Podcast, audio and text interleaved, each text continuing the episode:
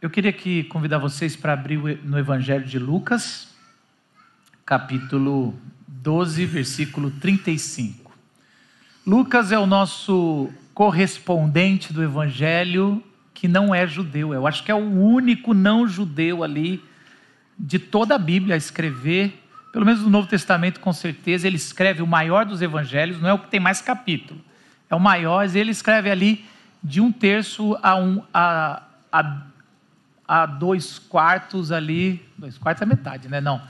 É um terço ou dois quintos do que é o, o a, a mensagem do Novo Testamento. E ele tem uma visão muito interessante, porque ele é médico, ele fez uma pesquisa, e na sua pesquisa que ele fez da mensagem de Jesus, ele, ele ouviu muitas histórias, as parábolas, e hoje a gente queria contar duas parábolas que Jesus conta seguidas, uma, uma junta com a outra, que é importante. E nessas duas parábolas, ela tem a temática do servo, do mordomo ou do administrador. Esse é um tema tão importante para nós, porque, querendo ou não, o que a gente se comprometeu agora aqui, no batismo dos nossos filhos, é que nós vamos cuidar deles, administrar a vida deles o máximo possível diante de Deus, apresentando para Deus e dizendo: vocês, talvez a coisa mais preciosa nossa, vocês são de Deus. Isso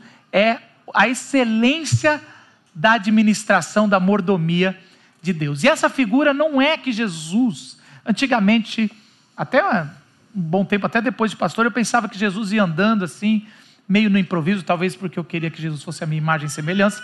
Ele meio no improviso, ele olhava assim, via um passarinho, não sejam como passarinho. Aí vinha um pastor, não sejam como o pastor. Jesus fazia isso também. Sejam, sejam como pastor. Ah, aliás, seja como pastor, né? Ou não seja como aquele pastor lá que está ganhando para isso.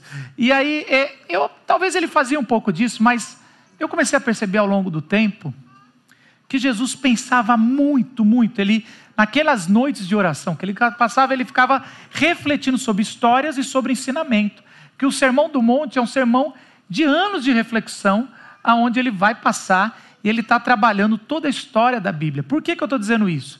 Essas duas parábolas estão refletindo os administradores de todo o Antigo Testamento. Quando a gente vê em Adão, a gente vê o primeiro administrador. O que, que, que, que Adão recebe?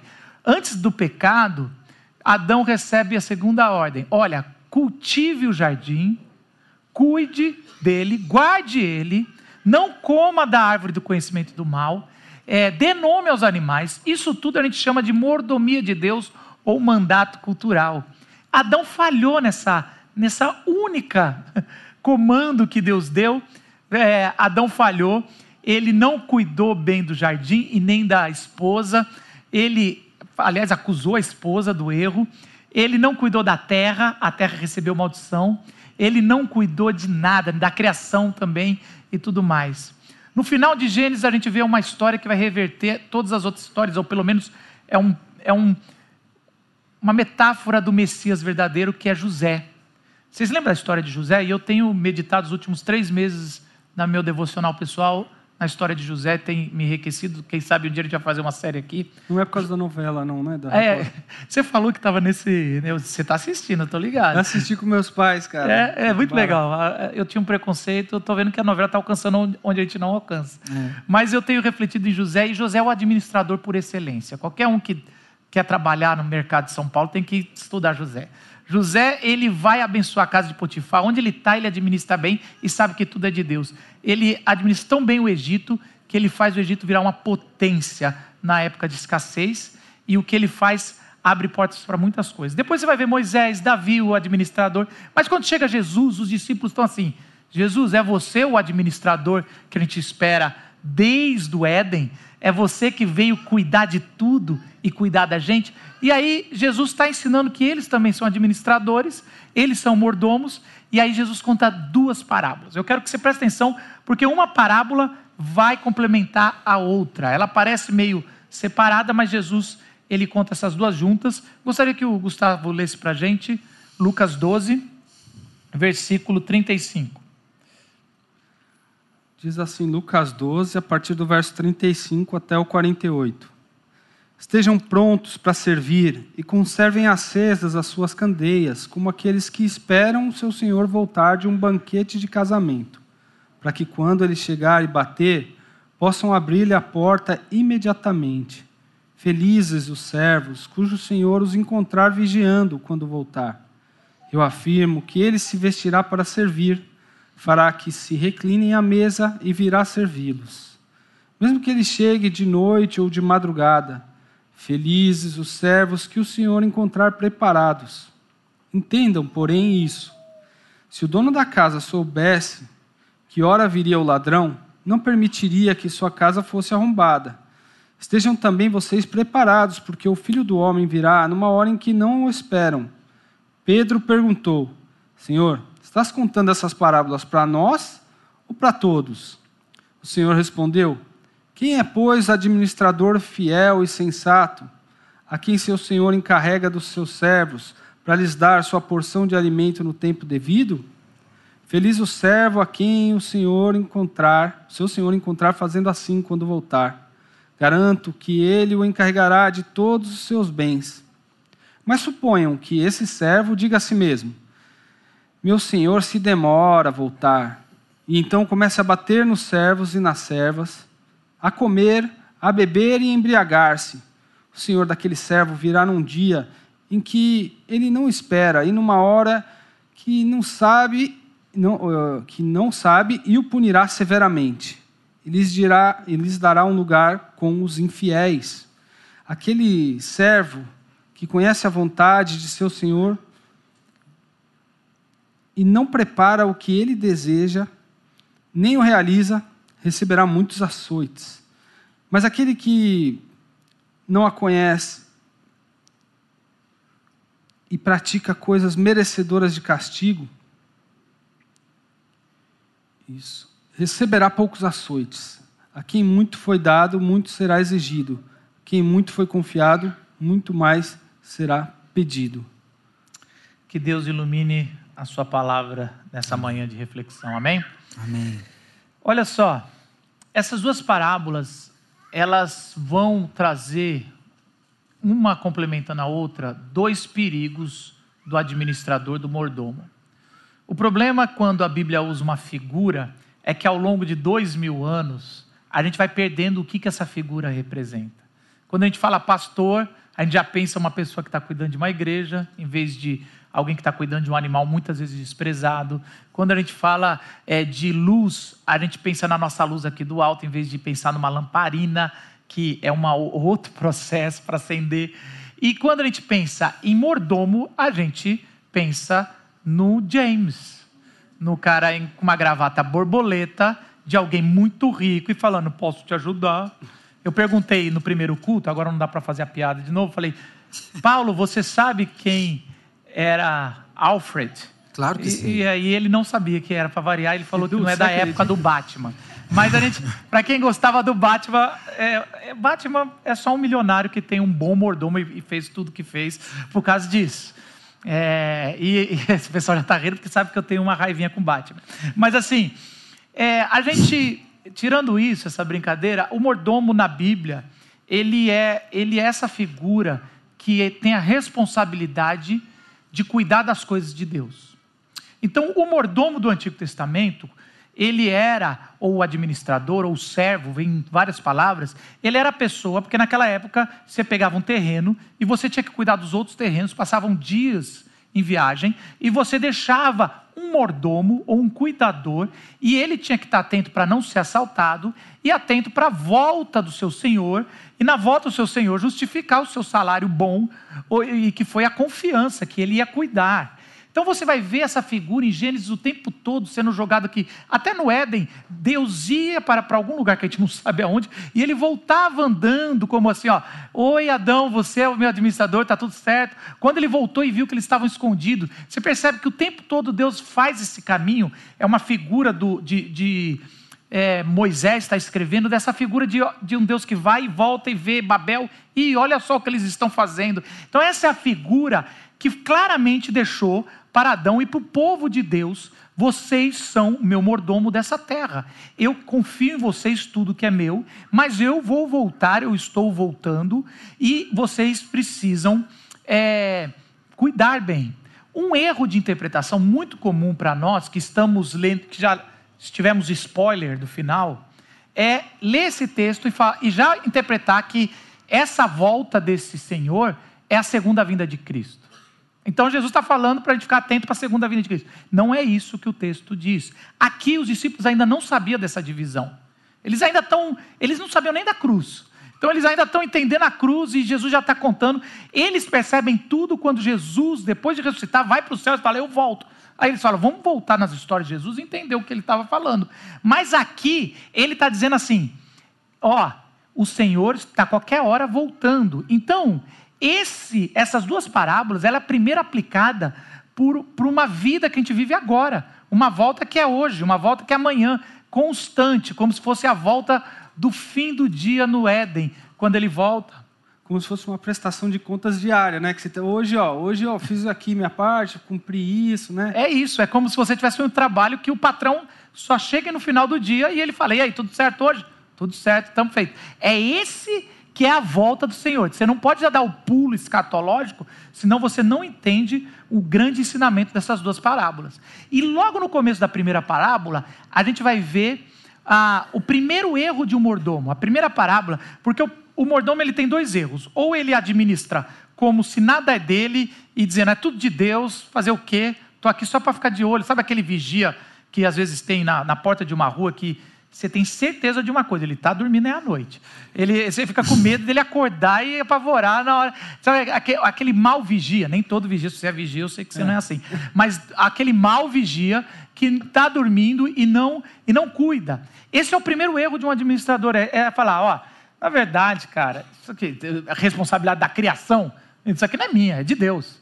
Eu não sou Deus, né? Às vezes é, até eu não numa, sou Deus, exatamente, eu não sou Deus. né? Deus que cuide dos seus. Eu sou só um filho aqui. Estou chegando. É, é, uma coisa que a gente pensa. Eu não sou responsável pela igreja. Olha o tamanho da igreja. Quem é responsável pela igreja é, são os apóstolos ou são os pastores. Eu não sou. Eu não sou responsável. E é, esse é o primeiro erro que a primeira parábola vai abordar. Ele vai falar assim: vigiem. E aqui essa primeira palavra que ele fala, estejam prontos para servir. Essa palavra é estejam com a, o avental amarrado. Quando Jesus ia lavar os pés dos discípulos, fala, fala que ele foi cingir é, essa, esse cinto de servir que ele põe, e essa é a mesma palavra que está aqui. Ficam é, com esse avental o tempo todo. Não tire o avental. Fiquem prontos para servir. E ele fala assim: também deixem suas luzes acesas, conservem acesas as suas candeias. Agora vamos lembrar eu lembro meu pai, a gente família, família que cresceu muito pobre, humildade, meu pai, meu pai não deixava, eu queria muito, eu tinha medo, né, do escuro, queria muito dormir com a luz acesa. E o que não deixava meu pai não é que ele queria me educar. Ele falava, você vai pagar a conta? Não vai pagar a conta, então não vai deixar a luz acesa. Era assim Didática assim maravilhosa. é, é, meu pai, às vezes ele tirava luz, aquela luzinha a luzinha do, do, do videocassete para não ficar gastando. Vai que essa luz aí gasta, tirava da tomada antes de dormir. Não sei se seu pai era assim. Não, eu, tenho, eu tenho uma pessoa que eu não posso né? falar que desliga o, o, roteador de madrugada, porque o roteador fica gastando. É, é um princípio e, de economia. É um princípio também. de economia também, é um zelo. Mas é mais ou menos assim. Quando Jesus manda, fique com a luz, é, com a candeia acesa, vamos lembrar que não é uma luz. Ali está gastando óleo. É como se o administrador, como o senhor falando, não economiza o óleo, eu sei que é caro mas deixa, você, deixa toda a noite acesa para você se locomover melhor se chegar um ladrão ou se eu chegar e você poder servir. O que esse começo de parábola está dizendo é assim: fique pronto para servir. Agora, Marcos, você falou que a primeira primeiro público não está pensando na volta de Jesus, porque Jesus já está ali. O que, que ele está falando? Ele está falando isso: fique prontos para servir, porque a qualquer, qualquer hora momento. o Senhor vai falar: eu estou precisando que você reflita a minha imagem, a minha graça na minha criação. Faça agora. Dê um nome a alguma coisa. Organize, administre, volte para a ordem normal. Aliás, no futuro Jesus Pessoas, fala. Pessoas, né, também. É, no futuro Cuida Jesus vai falar o seguinte: E é isso que eu queria dizer. No futuro ele fala assim: toda vez que vocês é, me alimentaram alguém que estava com fome, vocês foram um bom administrador e me alimentou. Toda vez que eu estive cansado ou com fome, vocês me, me administraram bem a criação. Toda vez que eu tive frio, vocês, quando cobriram, administraram bem a criação. Toda vez que eu estive doente, quando visitaram ou estive preso, vocês eram bons administradores. Lembro de um texto também que diz assim: é, estejam prontos para explicar para qualquer um que se aproximar a razão da esperança de vocês. Ou seja, é, tem a ver com a vida, é a tua vida o tempo todo. Não é, não é domingo e depois no próximo domingo. É domingo, segunda, a qualquer momento. Você colocou isso, Paulo, é verdade mesmo. Assim, muitas palavras no Evangelho têm a ver com isso. Ó qualquer momento, nessa iminência. E às vezes alguns até falam, ah, que eles achavam que Jesus ia voltar logo no comecinho da história da igreja. E aí, olhando para isso e olhando para a Escritura, você vê que é muito mais esse sentido de que a toda hora eu tenho que estar preparado. É não só para que ah, Jesus vai voltar e o que eu vou estar fazendo, né? Uhum. Dependendo, ele me deixa, né? Não é essa lógica, é, é a lógica assim, o que, que eu posso servir agora, o que está acontecendo à minha volta, né? Uma das certezas, quando a gente lê o Novo Testamento, é que o reino de Deus chegou já chegou na ressurreição de Jesus, ele chegou. A questão é: se o reino de Deus já chegou, os filhos da luz olham o que não está no reino e se sentem incomodados para voltar ao que é o reino. Os servos do rei? Os servos do, do rei falam: ó, oh, isso aqui não é de acordo com o rei. Uma pessoa dormindo na rua não é de acordo com o rei. Alguém passando necessidade não é de acordo com o rei. Ou uma, uma, um, uma maldade não é de acordo com o rei ou um pecado explícito de uma nação não é de acordo com o rei, e essa pessoa está ali para mudar. Então, é, uma vez eu conversando de avental, com... né? Não necessariamente de. Não é só gritar como protesto, eu acho que existe um espaço para o pro profeta, mas mais como o avental aqui, vá servir. E olha que interessante. É, uma vez eu conversando com uma, um amigo europeu, ele estava explicando, quando ele veio morar aqui, explicando a diferença sobre como a gente enxerga as coisas públicas. Eles falavam, Marcos, às vezes eu olho vocês, vocês enxergam as coisas públicas, uma lata de lixo transbordando na rua, ou algo que está sendo depredado, como se fosse, ah, não é meu, fazer o quê? Isso aqui é do, do é governo. Público. É público. Governo que Ele fala, lá, lá onde eu, da onde eu vim, é, a gente considera a coisa pública como nossa. E aí, quando todos enxergam dessa forma, é muito melhor cuidado. Eu acho que esse é o reino de Deus. Quando a gente, quando o administrador entende que é, foi confiado à igreja esse reinado, e a gente, por causa da teologia da prosperidade, pensa que é o reinado é mandar, é, é, é, é ordenar, mas o reinado é o seguinte: vocês são administradores desse mundo, vocês são o sal desse mundo, é vocês que preservam com, a, com, com o amor de Deus, com a misericórdia, com o cuidado, serviço. você com serviço, é vocês são administradores. Isso é interessante. E aí cai na segunda parte dessa mesma parábola, que é o que vai acontecer quando o Senhor voltar e o servo estiver pronto. Porque sempre que acontecia era o seguinte, ele, ele faz uma analogia aqui, Jesus, com ladrão. É muito interessante, a gente nunca. Hoje seria considerado uma má analogia. Não, não compara Deus, não compara Deus com ladrão, com ladrão né? Mas ele está comparando sobre o inesperado. Assim como um ladrão chega no meio da noite sem, é avisar, sem né? avisar nenhum, ladrão fala: hoje eu vou aí, tá? é, a não ser se for um filme de tortura emocional, daí ele faz mesmo. Ou esqueceram mas, assim, de mim. Também. Ou esqueceram de mim, é. E aí, mas assim, um, um, o ladrão, assim como ele vai chegar a qualquer hora, é assim o Senhor. O Senhor pode chegar e ele vai falar, até na segunda ou terceira vigília. Então era aquela época eles separavam a noite, o dia virava às seis horas da noite para o judeu. Então é, a sexta-feira quando Jesus morre ainda é na sexta porque sexta seis e um já é sábado. E aí eles tinham era dividido em quatro horas cada vigília. Então a primeira hora quatro e aí oito e aí doze. E é interessante que aquela oração que vai até a segunda e a terceira vigília é a oração do fervor. Por isso que a gente chama de vigília de oração, porque eram as que tinham mais horas de oração. Mas colocando isso, ele está falando assim: às vezes o, o Senhor vai voltar nas, de madrugada, porque ele está vindo de uma viagem longa, está de madrugada. E você tem que estar atento para ser um servo.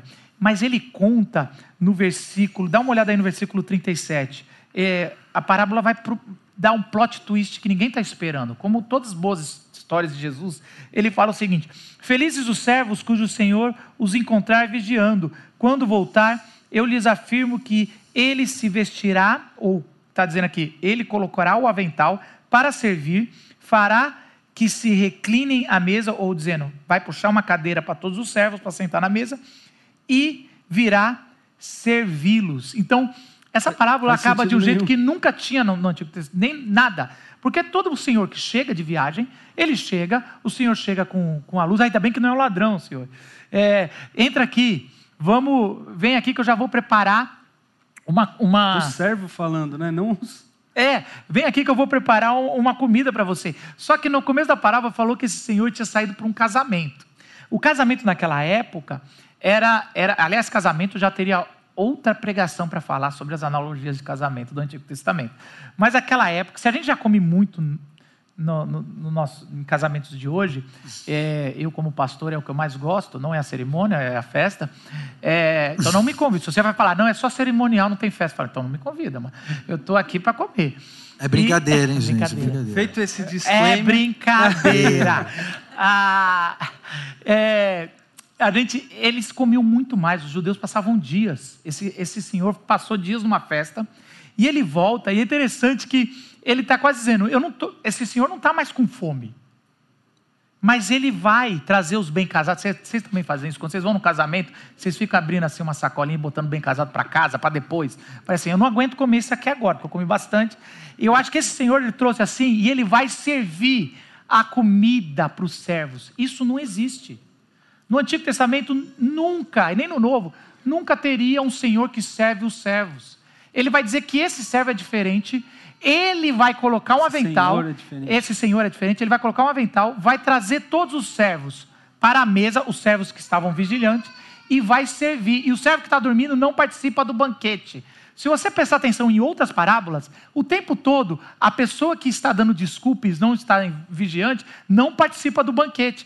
Então ele está dizendo que esse servo está voltando para dar um banquete. E que os servos deles vão desfrutar. Esse senhor está voltando para dar o banquete e vai dar para os servos. Isso é demais, isso é muito novo, porque Jesus, nessa parábola, conta a graça, que a volta que todos os judeus pensavam vai vir só com juízo.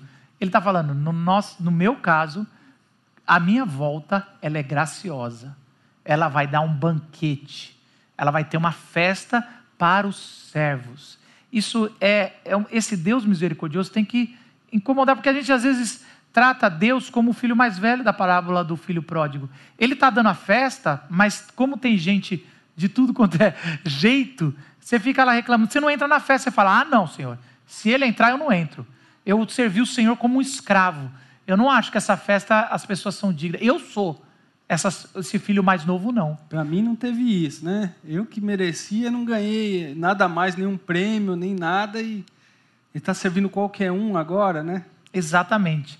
Eu acho que se, eu acho que se a gente também servir o próximo, sem pensar na, na alegria ou nesse momento de, olha, nosso Senhor não é um Deus de juízo, é um Deus de alegria, é um Deus que vai servir. Eu acho que a gente serve de forma mecânica ou religiosa. É um serviço que a gente fica reclamando. Às vezes as pessoas vêm para a nossa igreja e eles vêm de outro contexto que é, tinha culto. Às vezes eu penso que a gente é- pode até errar para menos, mas é, tinha culto segunda, terça, quarta, quinta, sexta e uns 20 cultos no domingo. E aí é, essas pessoas foram abusadas espiritualmente de servir muito. Falam- aí as pessoas chegam aqui na igreja e falam, pastor, o que, que elas falam? Vamos ver se você sabe. Eu, falo, eu nem falei isso no primeiro culto. Tem dois tipos, né? Tem a que diz eu preciso descansar porque É eu isso. morto. e tem umas que chegam ainda dizendo, mas cadê, cadê? Onde é que eu vou servir? A gente fala assim, é no, é no seu escritório, é no seu consultório. Não, não, não tem. Exa... Vou... Por isso que é bom improvisar aqui com vocês. É, isso aqui é muito Ufa, bom, porque achei é que eu tinha falado alguma coisa errada. Ele jogou lá em cima. Mas a é isso mesmo, né? você, foi, foi- você falou certo, que é essa. A gente às vezes pega umas pessoas que a gente já viu, vai dar ruim se esse cara continuar, ou se essa mulher continuar trabalhando desse jeito. A gente fala, não pode. Ela fala, eu não sei ser crente sem servir. Eu falo, mas vai aprender. pelo menos o serviço da igreja você tem que aprender, porque não, você não é valorizado pelo que você faz na igreja. Você é valorizado porque Deus te no, ama. No mundo e na criação, É. a gente, a partir você do amor de vai Deus, ser tem outra. administrador, mas se você não sabe administrar para Deus a- a- o seu trabalho, seus amigos, Seu descanso. seu descanso. Então, assim, isso tá, então a gente. E a outra pessoa fala assim: eu preciso descansar. Aí a gente fala, descanse, mas depois de seis meses volte. Porque essa vida também não é. A vida não. Nós não fomos chamados para não vigiar e não estar com avental. Não é uma igreja de clientes. Não né? é uma, exatamente. de- então a gente sempre fala, é difícil de- a gente olhando como a gente pode, e a gente tenta não pôr muitos cultos. E para que assim, você não se sinta que. Gente, como é que eu vou fazer? Mas a gente sempre fala, pelo menos um domingo do mês, trabalha aqui na igreja e trabalhe toda semana no reino, no- onde você está. É, eu acho que tem ainda talvez um terceiro tipo, que é o pessoal que não vem de nenhuma outra igreja, mas que chega aqui e fala assim: Bom, eu sou novo ainda, eu não sei de nada, eu não tenho recurso, eu não tenho como servir. Porque eu estou chegando agora, eu não sei nada, eu não tenho a mínima condição de falar nada para ninguém. E, e aí, hoje, na primeira fala, você disse alguma coisa no seguinte sentido: dá o passo na direção de quem precisa, e você vai ver que não vem de você. Aquele que nos supre vai derramar sobre você graça, vai derramar sobre você amor, um amor que não te é natural, mas que vem dele para você, para que você compartilhe, para que você sirva. Então talvez tenha esse terceiro grupo, que é o grupo, não, eu não sei nada ainda, pastor, você sabe tudo e eu não sei nada. Então assim, você é- é. tem que ir lá falar, não, o, que- o pouquinho que você recebeu aqui, nas mãos daquele que tem a sua vida, é tudo o que a pessoa que está lá no seu escritório, na rua, na sua academia precisa. E é ele que faz o negócio. O pré-requisito, o pré-requisito para ser servo não é saber a doutrina ou uma boa teologia. É um coração disposto a servir. Amém. É um coração que olha com o olhar de Jesus. Que, aliás, é o mais difícil quando você aprende a doutrina. É, geralmente É quando a gente aprende a doutrina, o coração, coração fica sério. mais duro. Não era para ficar mais o mole. que Era tinha para que ter o olhar de Jesus e falar: Isso aqui Jesus não deixaria dessa forma. E aí, olha só que interessante. Quando Jesus fala da graça, é, Pedro se levanta e mostra que não entendeu muito. Pedro, eu gosto muito de Pedro porque ele me representa nos apóstolos. Porque Pedro sempre é dois gols a favor, três na trave e um contra. Você vai assim, Pedro está indo bem, daqui a pouco vai muito mal. E eu, eu me imagino assim: eu estou indo bem, a hora que eu estou bem, aí. O Gustavo sempre fala, agora aí você já deu uma mancada. Gustavo o é- Marcos é, me fala também. Cê- É, mas, mas você que me fala. Mas assim, assim a gente está lá, assim, sempre tem isso de, ó, calma. Eu lembro muito, é, eu fui entrevistado essa semana num podcast do Cop, vai sair amanhã. E ele, eu lembro, ele perguntou, como é que saiu o Luitero? O Luitero é um personagem que eu fazia há muito tempo atrás. Eu lembro que eu tinha visto os vídeos do Rob Bell, que era o Numa, eram uns vídeos muito legais. Se é novo, você não vai saber, mas se é velho, se você sabe quem é Robbie Bell, você é velho. E aí você, ele fazia, eu falava assim, eu lembro que eu reuni umas, uma equipe, que poderia ser o Gustavo, essa pessoa, eu reuni uma equipe, não sei o que, não sei o que, tinha uma pessoa que tinha feito cinema, não sei o que, falei, eu quero fazer os vídeos igual o Rob Bell. Eu lembro que a primeira frase da pessoa falou, Marcos, você não é o Robbie Bell. Eu acho, cara, foi impressionante como assim. E é verdade, eu falei, é. Porque eu estava querendo fazer uma coisa igual, aí acabei fazendo. Daí eu fui, você faz palhaço, você não é o Robbie Bell, você não é nem chique igual ele. E aí eu fui, tipo, então vou fazer uma coisa com palhaço. Eu acho isso muito interessante, porque Pedro ele chega, ele levanta a mão e fala: Jesus, essa parábola que você vai servir quando chegar, é só para nós, os doze? Só para os discípulos ou é para todo mundo? E é interessante eu não sei se eu quero. É tá? que- quase assim, né? é assim, não, certo. não mas eu acho que. E, eu, e Pedro está dizendo, é, é porque a gente é mais próximo, né? Esse, essa honra que você está dando é para gente, que é, que é os eleitos, os presbiterianos aqui. Os caras que estão chegando aí, não é. E aí, Jesus, ele conta a mesma parábola, mas ele inverte. Só que você, você viu que o Gustavo até ficou assim, perrou, porque a segunda parábola, em vez de acabar com graça. ah, todo- eu que tenho uma leitura ruim, não ia deixar essa passar, né? Claro que não. Eu nem leio aqui. A gente, mas se você perce- mas porque, porque é ruim, cara. Estou falando sério. É, é normal isso. Você fez, eu estava pensando. Porque a primeira parábola acaba tão bonito. ensaiou, Marcos, e a não foi? segunda é, a segunda começa a falar que os, o senhor vai, vai chegar arrebentando, começa a soitar, começa a bater em tudo. Eu, você fica assim, ai gente, não, Não é- acaba. não é e e eu que pessoa, gosto de né? acabar lá no alto, né, lá na graça, assim, ó, só. A gente falei, não, essa, essa parábola acaba lá. Jesus, o que, que aconteceu? Que Aí você tem que climão, né, voltar. Jesus? é quase como assim, olha, é, a sua pergunta, Pedro, eu já estou interpretando aqui, mas é, a sua pergunta, ela pode parecer inocente, mas ela por trás está uma religiosidade de você se achar o escolhido, que eu vou dizer o que acontece com quem se acha muito especial. Eu vou dizer, Pedro, que essa sua pergunta tem um perigo por trás, porque essa religiosidade ou de achar o melhor, é, ela vai, essa história não acaba do mesmo jeito. E Jesus conta mais ou menos a mesma história, só que acaba muito mal. Porque se na primeira história o, erro do mordomo é achar que nada é dele, ele não fica vigiante, o erro da segunda história, da segunda parábola, é o mordomo que acha que é dele as coisas. Então o Senhor, ó, cuida de tudo enquanto eu vou, a pessoa está lá, o Senhor demora para voltar e fala, ah, eu vou fazer do meu jeito que foi o erro de todos os patriarcas, que é o erro de Adão, que é o erro de todo mundo dizendo, eu faço do meu jeito. E aí esse, esse administrador, ele, ele começa a bater nos outros servos, porque ele é Ele manda ele mais. manda mais. Ele entra na adega do cara e fala: "Vou beber o melhor vinho, que é meu". E aí ele começa a não cuidar do jeito de Deus, porque lá em Gênesis a gente, é Deus que define o que é certo e o que é errado, como é a forma de, de administrar. Quando o primeiro administrador, Adão, ele toma do fruto do conhecimento do mal, ele fala, eu que vou decidir o que é certo e errado. Ele é o paradigma do pior administrador que a gente tem como nosso representante, e a gente repete isso. Então nós, o maior erro nosso que a gente pode cometer, como servos do Senhor, é achar que as coisas criadas por Deus somos nós, é, é nossa. Então a gente começa a cuidar da natureza explorando em vez de ser mordomo. Por isso que ecologia ou ah, cuidar do ambiente não é pauta sem ser religiosa, é pauta religiosa. Não inventaram agora isso. Não inventaram isso agora. A gente saiu de um jardim e Deus, em Apocalipse 20, 21, 22, vai botar um jardim lá na cidade. Uma cidade jardim, né? Uma cidade. Então, assim, essa pauta é nossa. Agora é mais que isso.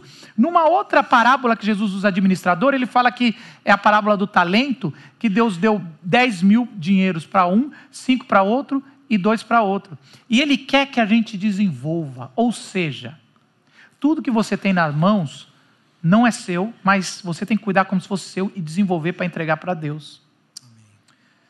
Seu cônjuge, sua esposa, não é sua. O maior erro que você pode cometer é dizer: casei é minha. Mas haverá um dia que Deus vai olhar e quando você chegar diante de Deus, falar: Eu te dei uma, uma menina.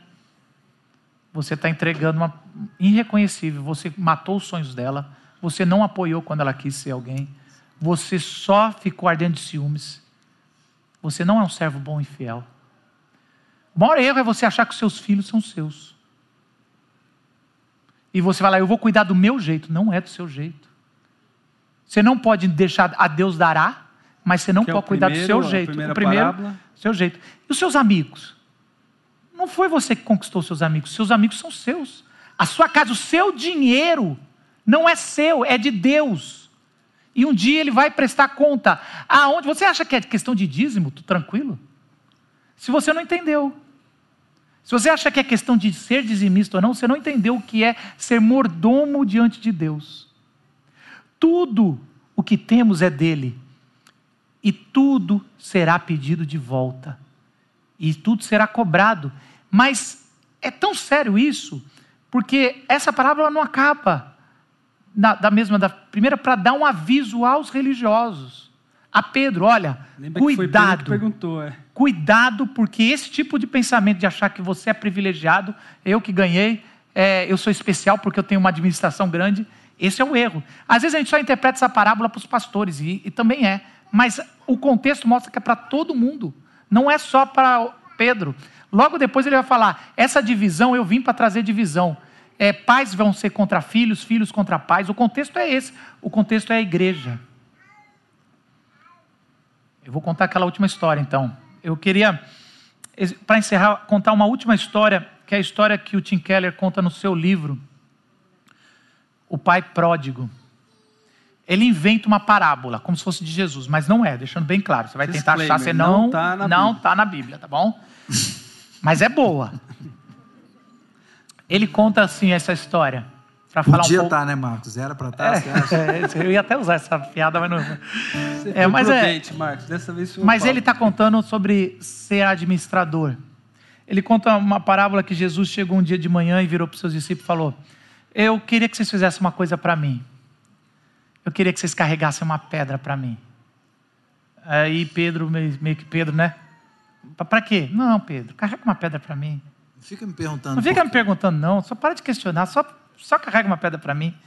E todo mundo começou a pegar uma pedra e Pedro falou: não tem motivo. Pegou uma pedrinha pequenininha, botou no bolso.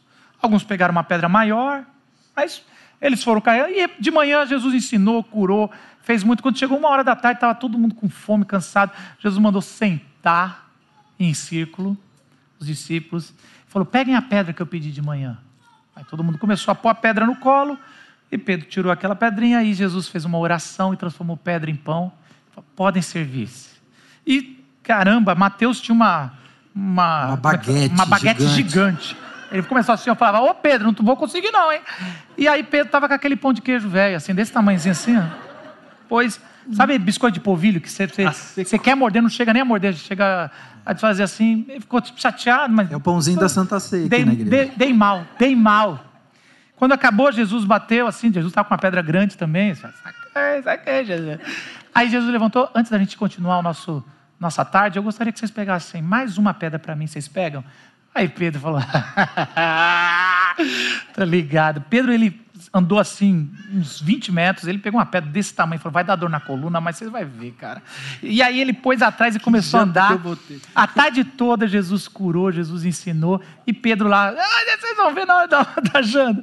Aí sei o quê, quando deu lá sete horas da noite, eles estavam morrendo de fome. Jesus falou: chega, vamos, vamos aqui. Ele estava do lado do Rio Jordão, e ele falou assim: olha, peguem as pedras que eu pedi. Aí Pedro sentou, botou a pedrona aqui assim, todo mundo começou a sentar, pegou a pedra. Se está na hora da janta e vocês estão com fome, estamos, estamos, Pedro. Tô, tô. E aí Jesus falou: então peguem a pedra, joguem no Rio Jordão e a gente vai num restaurante que eu conheço bem ali, gostoso, eu vou pagar para vocês hoje. E aí, aí Pedro pegou, pegou, pegou e jogou no Rio Jordão e falou: Eu não estou entendendo, Jesus, eu não estou te entendendo. Qual é essa de, de pega uma pedra para mim, pega uma pedra? Jesus vira para Pedro e fala: Eu que não estou te entendendo, Pedro. Desde o começo eu pedi para você pegar uma pedra para mim. A única coisa que você faz é pegar uma pedra para você. Mordomia é isso. A única coisa que Jesus pediu para nós é para a gente entregar a nossa vida a Ele. E Ele, quando a gente fez isso, entregou de volta. Mas falou: viva por mim. E às vezes Jesus tem que virar e falar: não estou te entendendo. Eu só pedi para você viver por mim. Mas você só vive por você? Ser administrador é saber que a nossa vida, os nossos dons, o nosso talento, o nosso dinheiro, os nossos amigos, tudo é de Deus. Eu fico vigiando para que, quando algo está fora do reino, eu poder fazer. Mas também, por outro lado, eu não posso viver a minha vida para mim mesmo, senão eu perco. Mas aquele que entrega a sua vida e vive de acordo com Jesus, esse ganha todas as coisas. Esse será servido no final. Que a gente possa viver as nossas vidas sabendo que nós estamos carregando essa pedra, talvez é é um fardo pesado, às vezes nem tanto, mas que você sabe que você está carregando isso para Jesus. E sabendo que Ele, no tempo certo, o recompensará. Amém? Baixe sua cabeça, gostaria de orar por vocês. Senhor Jesus, obrigado, Senhor, porque o Senhor confiou na gente, Senhor, o reino chegou. Os seus filhos, suas filhas estão aqui e estamos dizendo, eis-me aqui, queremos servir, Senhor, queremos, queremos estar, queremos usar os nossos recursos, Senhor, queremos usar nossas habilidades, Senhor, os nossos dons, queremos servir, Senhor, nosso cônjuge, filhos, amigos, nosso trabalho. E sabemos, Senhor, que várias vezes o fardo tem sido pesado e a gente ora, Senhor, mas a gente sabe que nada foi colocado por acaso. E sabemos que vamos até o fim com a nossa